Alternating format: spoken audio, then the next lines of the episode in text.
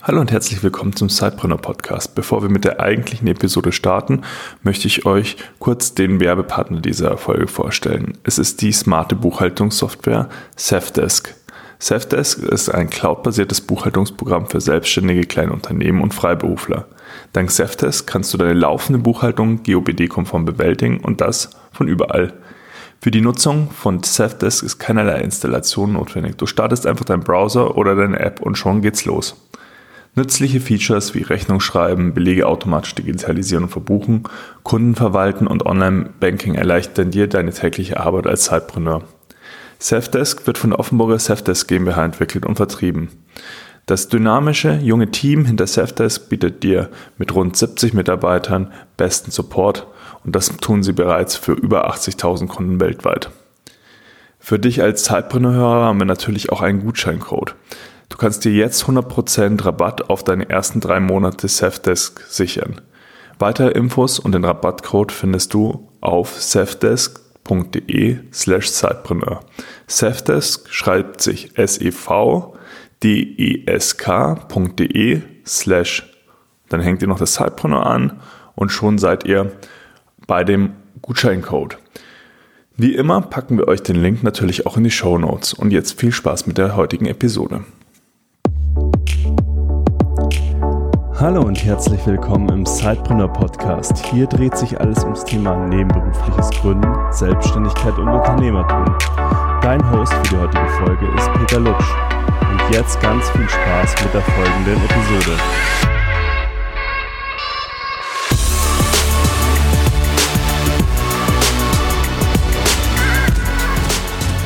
Ja, hallo Max. Herzlich willkommen im Sidepreneur Podcast. Wie die Zuhörer jetzt auch hören werden, wir sind hier in einer Meetup-Location gerade. Wir sind beim dritten Sidepreneur Meetup in München. Und äh, wenn es an der einen oder anderen Stelle nicht genau den Sound ähm, trifft, den ihr sonst vom Podcast gewohnt seid, dann äh, liegt es daran. Aber ich glaube, das wird ganz gut. Ja, hallo, ich Max in ganzer Fülle, der Name äh, Maximilian Pinker. Du bist Doktor und hast gegründet, und zwar als Zeitpreneur. Aber das kannst du uns natürlich am besten erzählen. Also stell dich doch mal ganz kurz vor. Gerne. Danke erstmal, dass ich da sein darf. Ja, ich bin der Max. Ähm, ursprünglich habe ich studiert Biochemie, habe dann promoviert, daher der Doktortitel. Also ich bin kein Arzt, sondern Naturwissenschaftler. Bin dann in die Pharmaindustrie gegangen, ganz typische Corporate-Laufbahn einige Jahre durchgemacht, bis ich dann schlussendlich vor inzwischen knapp zwei Jahren die Idee für HiveNet hatte und ja, so erst einmal zum Sidepreneur geworden bin, ähm, bis wir dann vor knapp einem Jahr dann tatsächlich HiveNet als Firma, die HiveNet GmbH gegründet haben, mit einem inzwischen gar nicht mehr so kleinen Team und seitdem an HiveNet arbeiten. Jetzt hast du gesagt, dass du, eine, dass du zuerst neben, nach deinem Studium eine naturwissenschaftliche Karriere eingeschlagen hast. Wie kam dann dann der Schwenk zum Unternehmertum? Ja, ganz grundsätzlich ähm, muss man sagen, ich bin immer jemand gewesen, der sehr unternehmerisch gedacht hat. Das hat mir auch ähm, in der Pharmaindustrie ganz gut geholfen, weil man einfach ähm, dadurch mehr den Blick dafür hat, was kann man verbessern. Dadurch kann man auch mehr helfen, auch in einem großen Unternehmen. Wobei man natürlich sagen muss, ähm, für mich persönlich war es trotzdem im Corporate-Umfeld immer so ein bisschen enttäuschend, weil wenn man unternehmerisch denkt, dann, ähm, dann, dann will man immer sehr viel erreichen, sehr viel verbessern. Ähm, das geht halt im normalen Angestelltenverhältnis, gerade in großen Konzernen, fast gar nicht. Ähm, so, dass es auch so ist, dass ich immer ein bisschen ähm, über den Tellerrand hinausgeschaut habe auch mich grundsätzlich für viele Dinge interessiert habe, so dass es dann ähm, Anfang 2018 eben dazu kam, dass ich die Idee für HiveNet hatte. Ähm, war eine sehr spannende Idee damals, damals noch mit sehr wenig Kenntnis in dem ähm, fachlichen Umfeld für mich. Ähm, wobei ich da dann immer weiter an dem Konzept gearbeitet habe, immer mehr Leute auch dazu bekommen habe.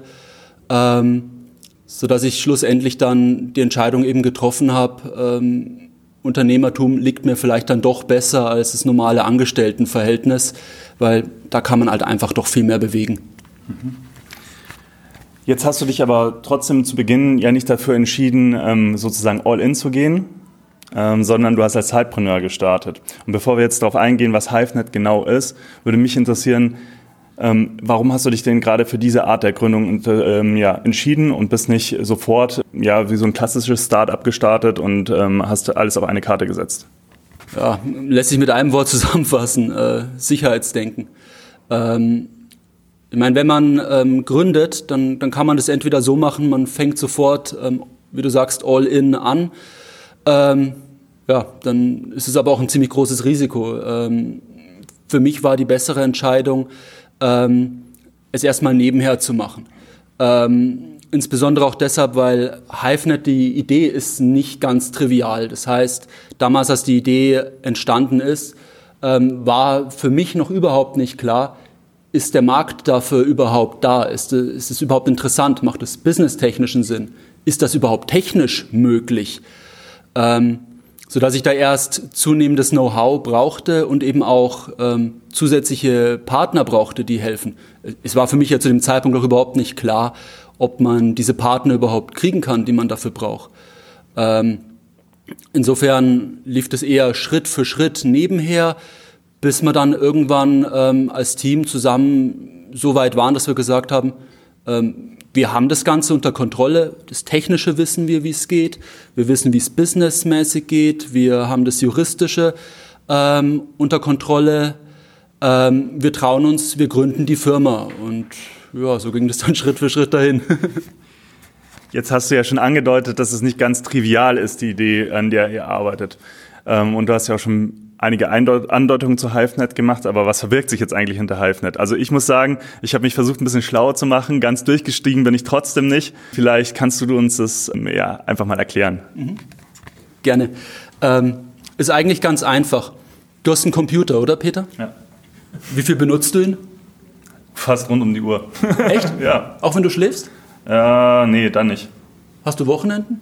Ja. Benutzt Aber, du ihn da? Ja, da arbeite ich. okay. Gut, ähm, also Unternehmer ist ein bisschen äh, anders, da benutzt man Computer ein bisschen mehr, aber die meisten Menschen benutzen ihn tatsächlich ähm, deutlich weniger, als man denkt. Ähm, wenn man zum Beispiel einen Fulltime-Office-Worker sich anschaut, der hat seine 40-Stunden-Woche, hat sein Wochenende, es gibt Feiertage, hin und wieder ist er krank. Äh, tatsächlich benutzt er seinen Computer weniger als 20 Prozent der Zeit. Das ist wenn man sich so überlegt, 20 Prozent äh, meines, meines Jahres an Zeit, das ist erstmal viel Zeit, die man vom Computer verbringt. Aber aus der Perspektive vom Computer ist es eigentlich relativ wenig, weil das bedeutet, der Computer ist ja, rund 80 Prozent der Zeit komplett ungenutzt. Ähm, das heißt, man hat diese Ressourcen, den Computer, der ist aber nicht in Nutzung. Die Ressourcen sind eigentlich in der Zeit verloren.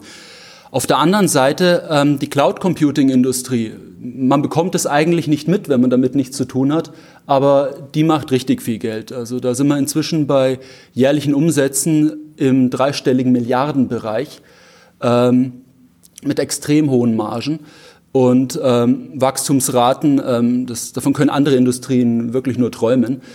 Ähm, und womit machen die so viel Geld? Mit dem Vermieten von Computing-Ressourcen.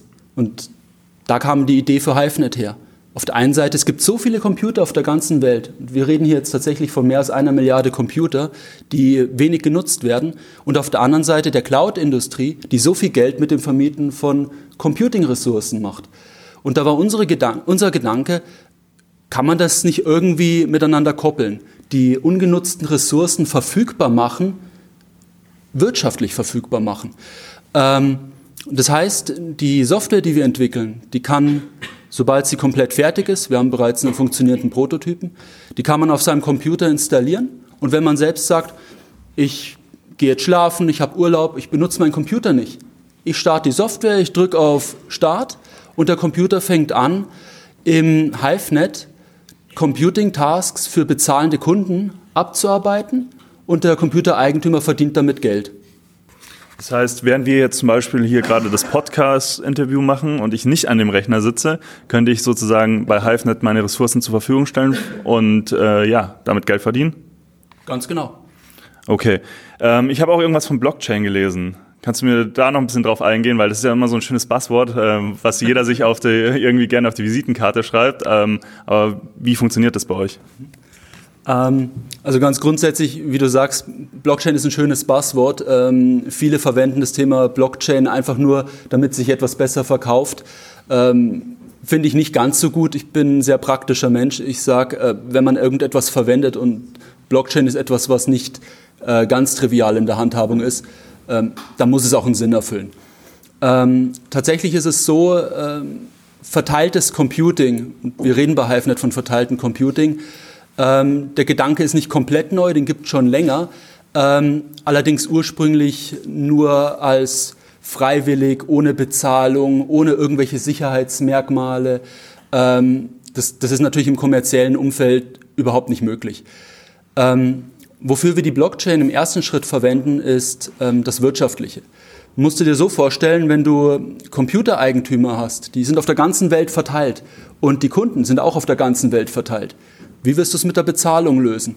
Ich meine, der, der, wenn, wenn zum Beispiel ein Kunde an 100 verschiedene Computereigentümer seinen Rechenauftrag verteilt, wie bezahlt er die? Die sitzen alle in möglicherweise verschiedenen Ländern.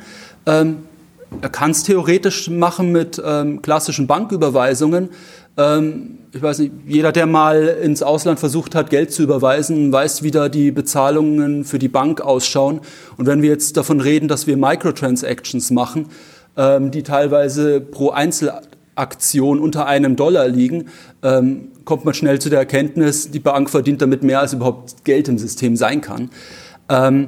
Da ist die Blockchain einfach die Lösung, weil man über die Blockchain, und so verwenden wir sie initial, ähm, äh, Mikrotransaktionen schnell, sicher durchführen kann zwischen allen Parteien im Netz ähm, und tatsächlich auf null Transaktionsgebühren runtergehen kann. Das ist einfach, ähm, ja, muss man so sagen, die Blockchain ist da etwas, was so eine Technologie überhaupt erst kommerziell anwendbar macht.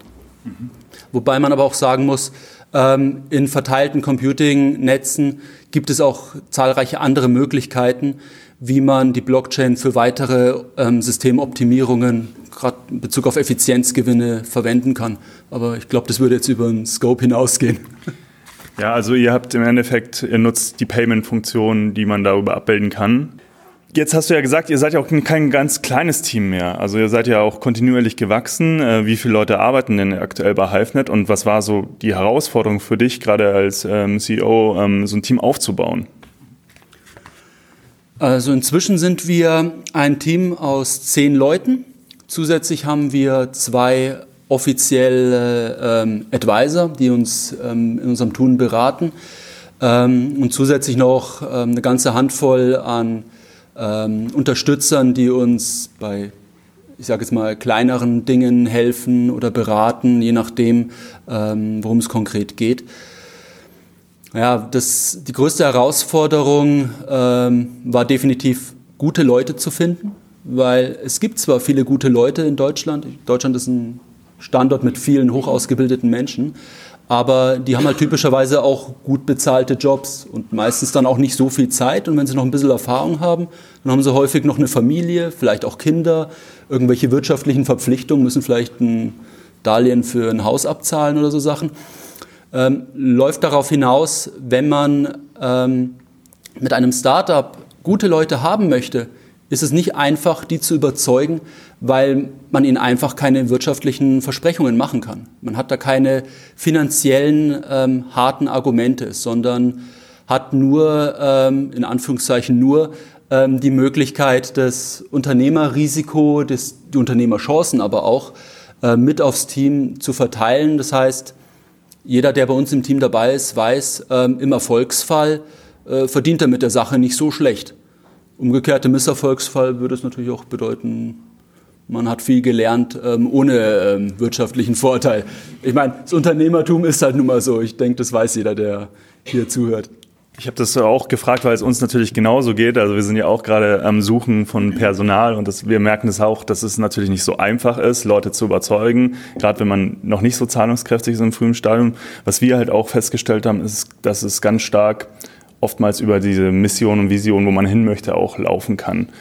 Was ist eure Mission? Was ist eure Vision? Ähm, wie überzeugt ihr die Leute, zu euch zu kommen? Ja, es ähm, muss man schon sagen, ich ähm, hatte mir ursprünglich auch mehr Sorgen gemacht, ähm, ob wir überhaupt gute Leute kriegen können. War ich aber insgesamt dann doch überrascht, dass es besser ging, als ich gedacht hatte. Weil man muss halt einfach schon sagen, HiveNet hat eine sehr große Vision. Es ist ein Business, das ähm, sehr viel erreichen kann, ähm, sehr viel bewegen kann. Nicht nur wirtschaftlich, muss es halt auch so sagen, wenn man die Nutzung von hunderten Millionen Computern auf der Welt ähm, vergrößern kann, hat es auch einen ökologischen Effekt, ähm, weil man weniger Computer produzieren müsste, weniger Elektroschrott hat.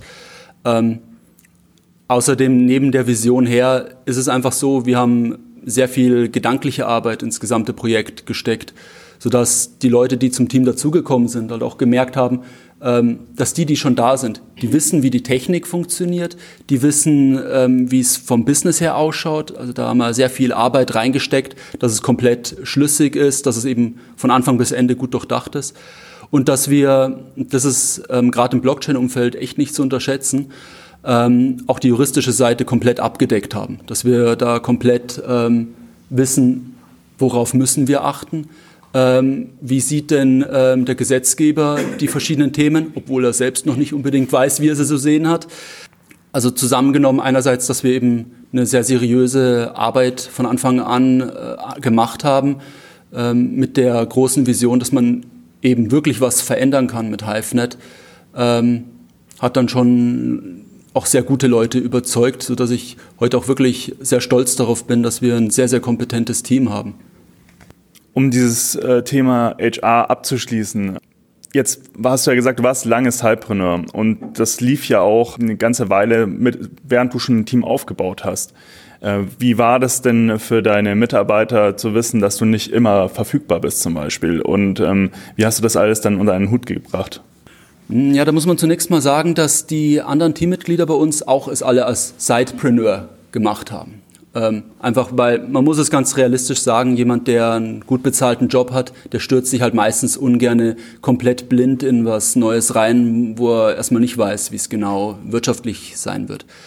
Ähm, es war tatsächlich nicht so ganz einfach äh, von Montag bis Freitag, äh, ich sage jetzt mal zwischen morgens bis irgendwann abends. Der Job, den ich vorher hatte, da war ich Projektmanager für sehr große Projekte. Das heißt, es war auch ähm, nicht so, dass es typischerweise mit 40 Stunden erledigt war. Ähm, ja, dass ich nicht immer verfügbar war, das, das ähm, war schon manchmal blöd.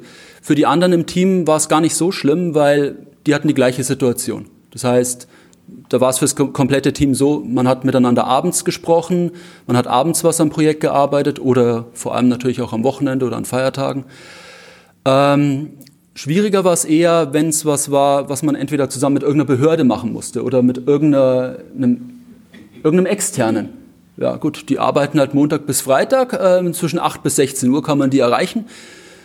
Wann wäre es ihnen denn recht? Ja, da arbeite ich auch, aber nicht daran. Hm, schade.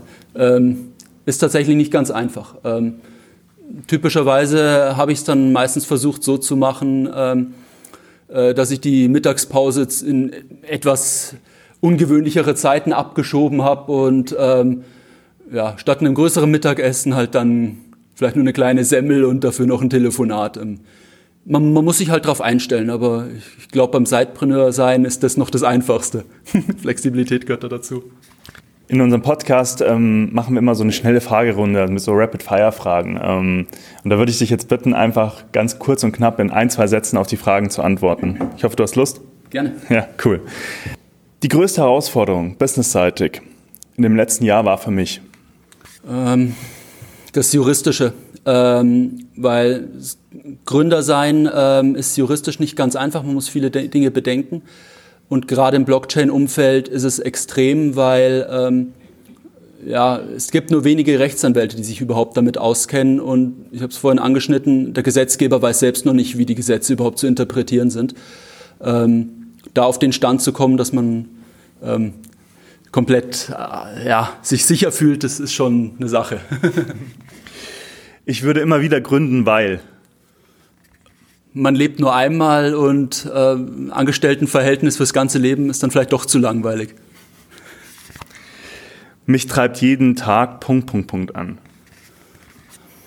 das Bewusstsein, ähm, dass man mit HiveNet tatsächlich die Welt verändern kann. Jetzt, wenn wir mal zehn Jahre zurückgehen, äh, den jungen Max äh, von vor zehn Jahren, also den noch jüngeren Max von vor zehn Jahren äh, anschauen, wenn du dem jetzt einen Tipp geben dürftest, in unternehmerischer Sicht, was, welcher Tipp wäre das? Ja, so viel lernen, wie man kann. Ähm, als Unternehmer, man, man denkt vorher nicht so drüber nach, gerade wenn man aus dem Angestelltenverhältnis rauskommt. Man muss alles wissen. Es reicht nicht, wenn man sich mit seinem Fachgebiet auskennt. Man muss alles Wirtschaftliche kennen, man muss alles, was juristisch relevant ist, kennen. Ähm, es reicht zwar häufig, ähm, gewiss, ein gewisses Basis-Know-how zu haben, aber ähm, wenn das nicht da ist, dann hat man meistens keine Chance. Ähm, und das andere, und das ist eigentlich fast das Wichtigere, ähm, Networking ist so wichtig, weil man muss einfach viele Leute kennen. Kein Mensch weiß alles. Das heißt, wenn man etwas nicht weiß, muss man Leute kennen, die man fragen kann.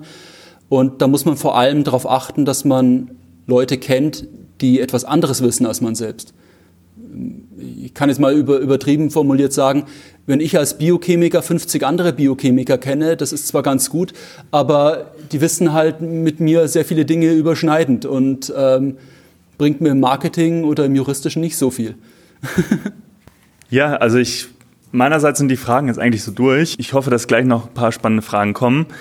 Was ich dich jetzt noch bitten würde, wo kann man den HiveNet äh, finden im Web oder wo kann man dich erreichen, wenn man sich äh, ja, vernetzen möchte?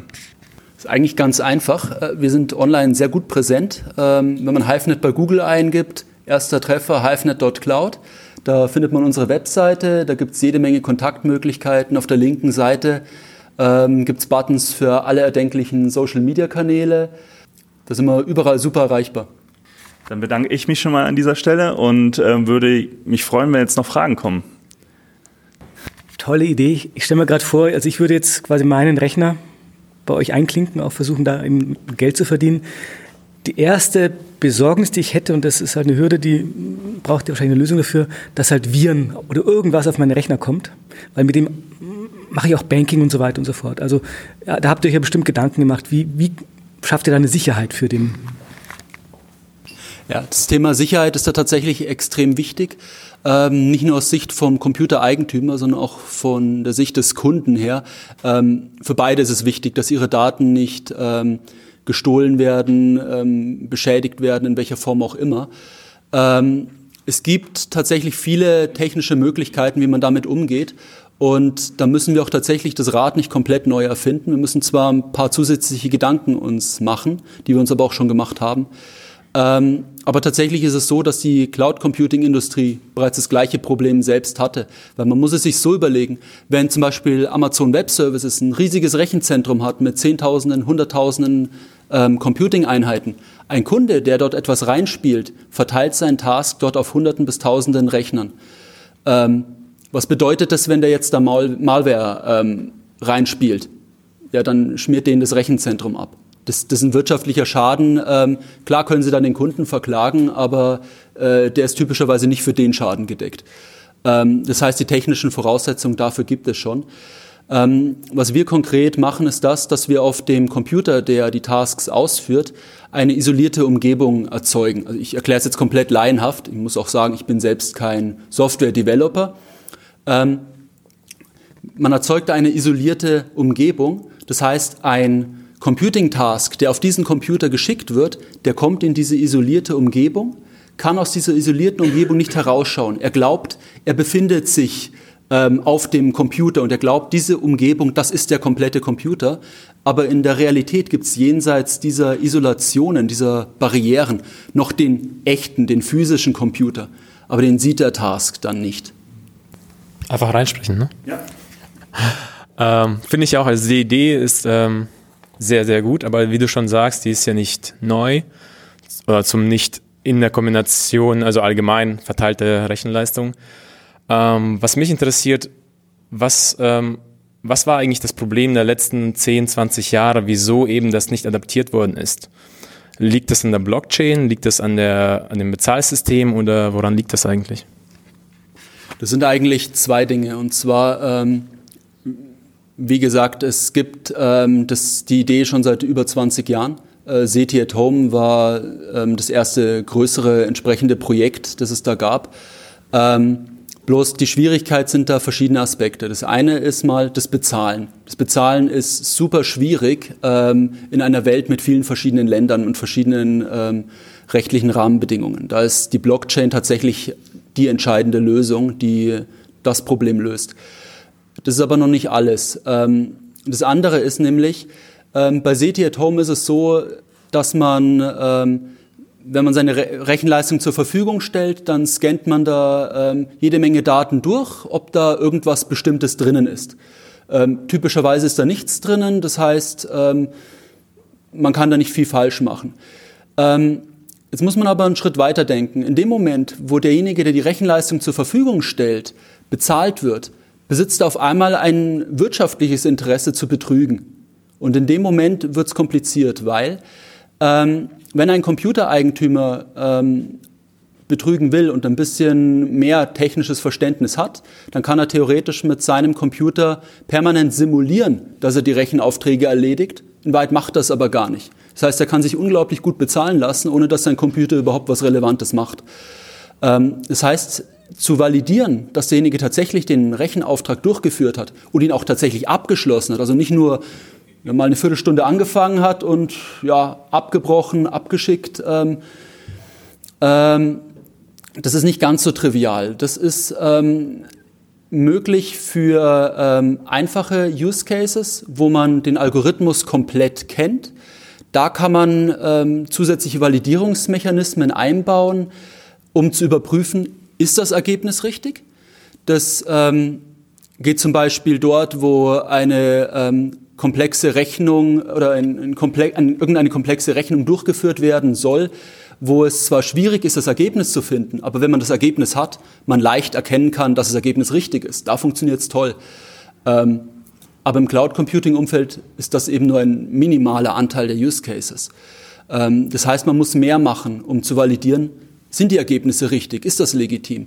Und da ist künstliche Intelligenz gewissermaßen die Lösung, weil man, ähm, und so setzen wir es auf, ähm, zusätzliche Maßnahmen eben hat, dass man einen Task, bei dem man den Algorithmus vorher nicht kennt, trotzdem diesen Task validieren kann, dass man sagen kann, mit einer beinahe perfekt hundertprozentigen Sicherheit ähm, kann man sagen, dass der Task wurde legitim berechnet. Ähm, das ist eben im Vergleich zu von vor 20 Jahren, da steckt viel Know-how dazwischen, ähm, an dem viele Leute gearbeitet haben. So, du hattest ja gerade ähm, schon gesagt, dass du selber kein Softwareentwickler bist. Ähm, deswegen würde mich interessieren, ob das dein Fokus war bei den ersten Mitarbeitern, dir solche Skills ähm, ja, ins Boot zu holen oder worauf du geachtet hast bei den ersten Mitarbeitern, die du dazu geholt hast? Ja, also Frage trifft es ganz genau. Ähm, das erste waren definitiv Software-Developer und Leute, die sich auch ähm, im Cloud-Umfeld gut auskennen, weil ja, businessseitig kenne ich mich ähm, durch meine verschiedenen Vorkenntnisse schon aus. Ähm, ich komme aus einer juristischen Familie, das heißt, das das Umfeld kenne ich auch schon ganz gut. Ähm, meine Frau ist im Finance-Umfeld auch ganz gut abgedeckt. Ähm, aber Software Development ist in meinem persönlichen Umfeld fast Brachland gewesen. Ähm, das heißt, da überhaupt mal Leute zu finden, die sich damit gut auskennen, herauszufinden, was sind tatsächlich die realen technischen Schwierigkeiten.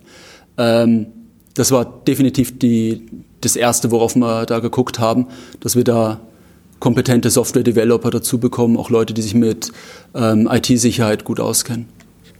Ähm, wie habt ihr denn validiert, ob die, sagen wir mal, Computerbesitzer sowas, sowas machen möchten? Weil das ist ja im Endeffekt die Ressource, die ihr braucht. Das ist eigentlich ganz schön, weil das mussten wir gar nicht selbst validieren, weil das haben andere schon gemacht.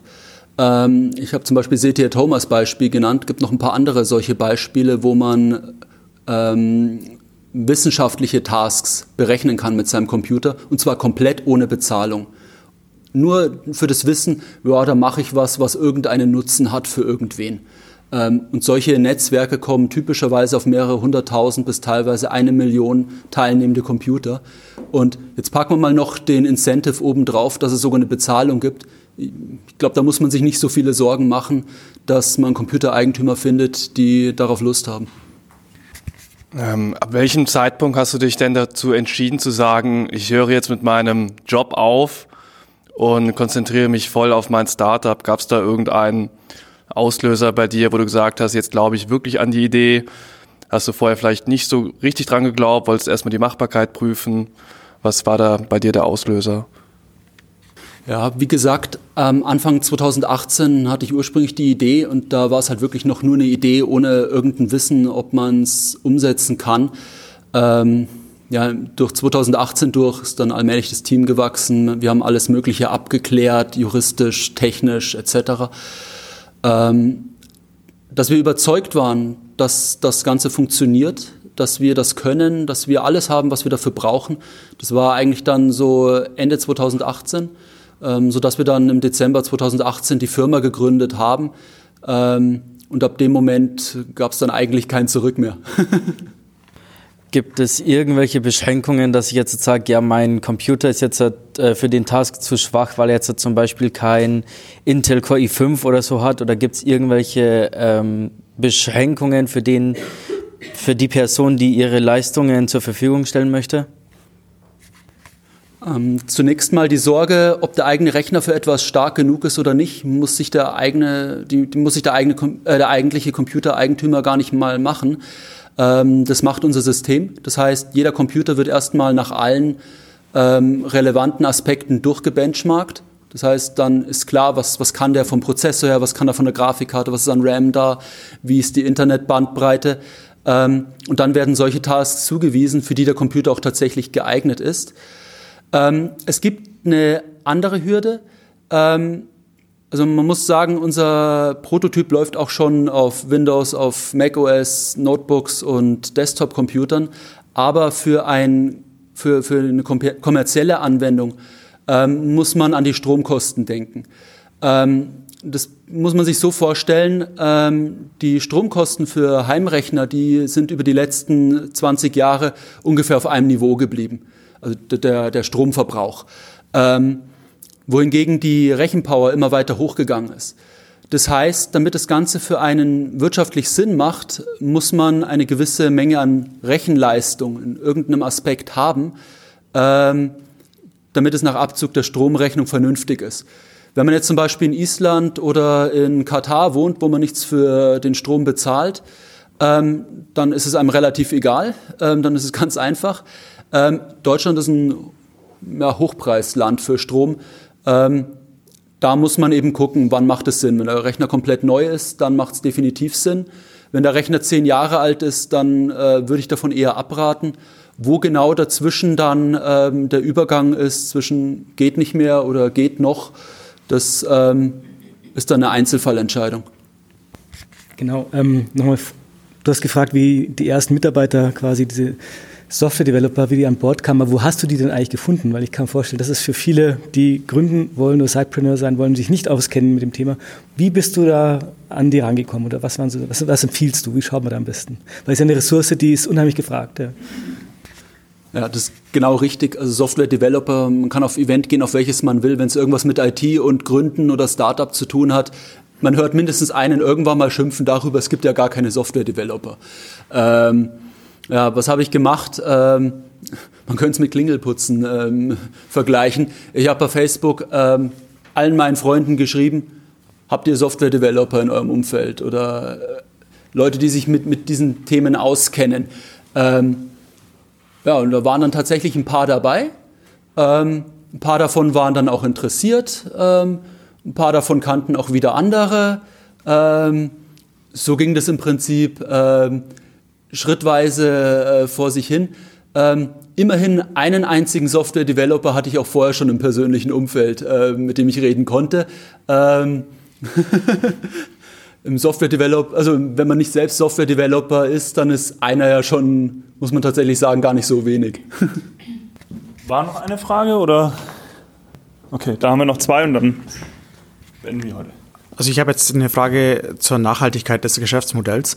Ähm, ich habe selber festgestellt, dass ich früher hatte ich so einen Desktop-Tower so ein, mit ganz vielen Prozessoren und Grafikkarte und dann irgendwann habe ich mir einen Laptop zugelegt und den alten weggeschmissen und mittlerweile habe ich sogar ein Ultrabook und das, der Trend geht so ein bisschen so Richtung alles in die Cloud schieben und wirklich dann nur noch kleine Geräte äh, zu haben. Ähm, funktioniert das dann auch mit diesen Geräten dann auch langfristig? Also da muss man ähm, auf der einen Seite sagen, wenn Leute etwas in die Cloud schieben wollen, ähm, erzeugt das natürlich auch nach unserem Produkt wieder Nachfrage. Ähm, das andere, gibt es überhaupt noch so viele Computer? Haben so viele Leute überhaupt noch Computer? Das ist eine Frage, die wir uns auch gestellt haben. Die ist gar nicht so unwesentlich. Ähm, nach verschiedenen Studien ist es so, dass über die letzten 20 Jahre aber der Verkauf an Computern relativ konstant eigentlich ist. Der schwankt immer ein bisschen, ähm, aber da sprechen wir trotzdem von ein paar hundert Millionen Einheiten, die jedes Jahr verkauft werden. Also ich glaube, äh, 2017, 18, da waren wir irgendwo um eine Viertelmilliarde verkaufte Computer weltweit. Ähm, ja, es ist so, Desktop-Computer werden ein bisschen weniger, Notebooks werden ein bisschen mehr. Ähm, dann gibt es diese, diese Ultra-Notebooks. Ähm, ja, die, die ähm, Einheiten, die verändern sich natürlich. Aber es ist halt einfach so, jeder Mensch braucht irgendetwas, was für ihn rechnen kann. Ähm, und da braucht man diese Dinge typischerweise recht nah bei sich, weil man kann jetzt zwar sagen, ich schieb's alles irgendwie in die Cloud und habe vielleicht am Ende nur noch einen Bildschirm mit Internetverbindung. Ähm, nur, da muss man halt dann auch immer bedenken, je nachdem, was man tun möchte, ähm, ist es nicht unbedingt effizient, weil ähm, übers Internet kann man halt auch nur mit maximal Lichtgeschwindigkeit Daten hin und her schicken. Und je nachdem, was man tun will, ist es halt dann doch irgendwann zu langsam. Und die letzte Frage. Ja, im Endeffekt ist ja die Idee dann einfach, ähm, dass man ähm, Laptops und andere Computer von Leuten zu Hause nutzt. Aber wenn sich jetzt rausstellt, dass das Ganze ziemlich lukrativ ist, dann könnte ich ja eigentlich mir einfach ein paar Server aufstellen in Island, wo der Strom billig ist. Und ähm, dann wird es ja kann sich ja das auch so entwickeln, dass es dann auch ist wie bei jedem anderen Cloud-Anbieter. Da steht irgendwo einfach eine riesige Serverlandschaft und dann ist, wie wollt ihr ähm, klarstellen, dass sich das nicht in die Richtung so entwickelt? Also grundsätzlich ist es für uns natürlich kein, kein Unterschied, ob jemand sich den, ob jemand den Heimrechner ähm, bei uns arbeiten lässt oder ob er sich ganz gezielt dafür ein kleines ähm, Serverzentrum aufbaut. Das macht für uns keinen großen Unterschied. Ähm, wirtschaftlich muss man aber im Vergleich zu Cloud-Anbietern oder dem gezielten Aufstellen von Rechnern für diese Anwendung ähm, bedenken, dass unser System deshalb so extrem lukrativ ist, weil wir eben davon sprechen, dass Computer arbeiten, die bereits ähm, fertig verfügbar sind und bereits von ihren Eigentümern gewartet werden, gemanagt werden, sodass ähm, von den ganzen wesentlichen ähm, Kostentreibern des Cloud Computing ähm, die meisten wegfallen. Also ich meine, wenn AWS mehr Rechenpower haben möchte, also Weltmarktführer im Cloud Computing ist das, dann müssen die mehr Computer kaufen. Die müssen die alle verkabeln, die müssen Räumlichkeiten dafür zur Verfügung stellen, die brauchen eine professionelle Kühlung dafür. Das fällt bei privaten Rechnern alles weg. Der ist schon gekauft für einen anderen Anwendungszweck. Das heißt, die Amortisierung, die, die kann man bei den Kosten komplett vernachlässigen. Ähm, Kühlung bei einem einzelnen Rechner, der zu Hause steht, ist das nicht relevant, so wie bei 10.000 Rechnern, die auf engstem Raum stehen. Ähm, Räumlichkeiten braucht man auch nicht extra. Wartung, Management, fällt alles weg. Ähm, das heißt, der, der große Vorteil in diesem System ist halt einfach der, dass die ganzen Kostentreiber tatsächlich wegfallen, bis auf die reinen Stromkosten, ähm, wodurch das Ganze eben viel billiger ist und eigentlich die Notwendigkeit, gezielt fürs Computing Rechner zu kaufen, ähm, eigentlich nicht mehr gegeben sein sollte. Ja, vielen Dank, Max. Ähm, ich glaube, es war ein ganz spannendes Insight, nicht nur in Cloud Computing, sondern wir haben auch die Blockchain und die Personalherausforderungen angesprochen und wo man auch Entwickler herkriegt. Hatten wir auch das Problem. Wir haben Gott sei Dank jemanden in der Community damals gefunden, aber ich glaube, dieser persönliche Kontakt, ähm, auch äh, der ist immer Gold wert, wenn es auch jegliches Personal geht. Ähm, gerade am Anfang. Genau, und wir stoppen jetzt hier den Podcast und ich bedanke mich nochmal.